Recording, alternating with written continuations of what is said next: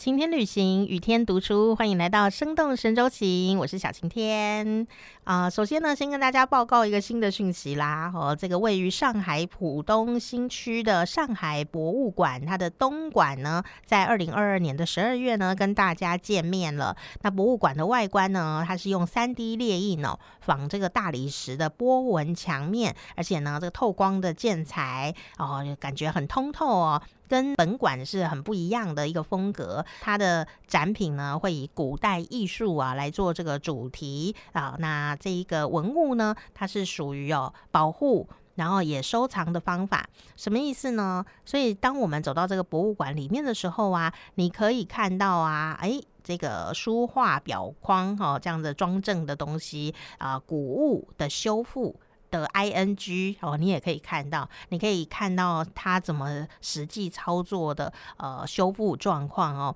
我觉得这个修复的文化大业很真的值得大家去关心哦。然后可以去看到说哇，这些东西它怎么样经过什么样的过程呢？来呈现在我们的面前，看到这些幕后工作的神秘面纱啊，你就可以到这个上海博物馆的东馆哦，来跟大家一起哈来关心哈。那但是呢？说到博物馆啊，现在呢，啊，在二零二二年的中旬的时候呢，中国大陆啊有一个，而且是第一个虚拟的文博代言人哦，那你就会常在很多的博物馆呢可以看到她。这位国风少女叫什么名字呢？她叫做文夭夭，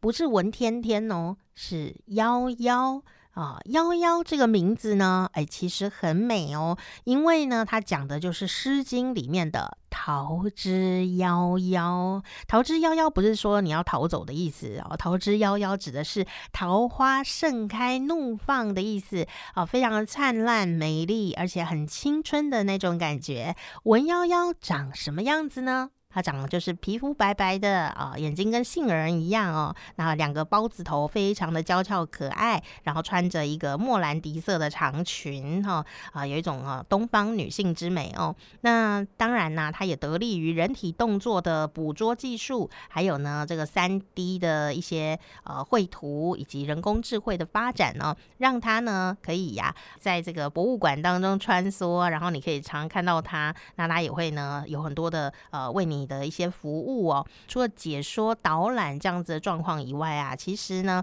呃，现在啊，呃，越来越像真人的虚拟人物呢，越来越多了。那像是这个《华盛顿邮报》啊，就报道过呢，这个虚拟网红哦，啊，出现在呃日本的初期呢，其实一开始是被骂的。结果没有想到，到了这个时代，已经完全的不一样了。现在呢，这个虚拟网红的威力已经传播到呃世界各地了。在二零二一年的时候呢，这个美国的福斯电视台啊，就推出了全球首档的这个虚拟偶像的选秀节目哈。那这个选秀节目，韩国也有。中国大陆呢也有这个虚拟歌手哦，洛天依，他是用全息投影的状况呢登上了中央电视台的春节联欢晚会哦，还有活跃于这样子 Instagram 啊、呃小红书啊各方面、抖音啊哦这些社交平台的一些呃虚拟网红之一哦，比方说像是林。哦，他还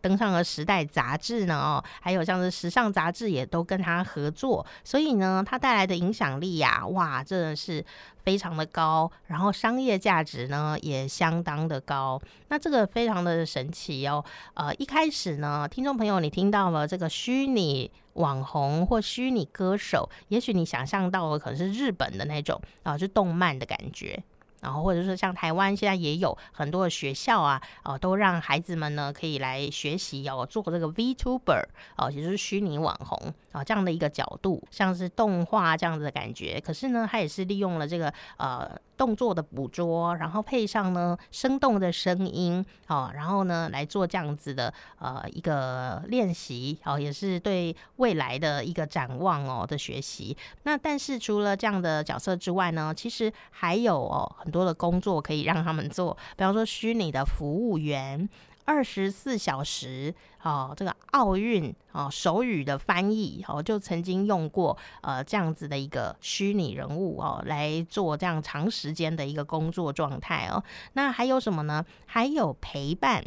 这个很奇妙，呃，在这个年代呢，哦，尤其是 Z 世代的人呐，啊，对于人真人与真人之间的沟通，啊，其实觉得压力感是非常的大，所以呢，呃，他呃，反而在对于这个虚拟的角色呢，是特别轻松的，更能够放开胸怀，然后更可以呃跟他互动，包括什么呢？包括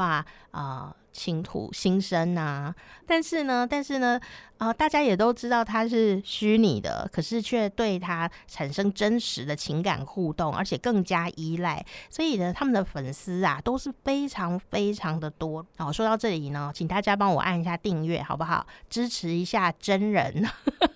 不然呢，我们那个虚拟网红们呢，他们的这个粉丝哦的点赞率啊，都比我们高很多，所以拜托一下，支持一下真人哦。所以今天跟大家分享啊，就是这个上海博物馆啊的新馆开幕，还有呢这个虚拟的呃文博代言人那文夭夭也横空出世了。希望大家呢也可以来多多关注一下哦，这个虚拟世界呢未来有什么样新的发展？生动神州行，我是小晴天，订阅我们的真人频道，请给真人一点鼓励吧。我们下次见。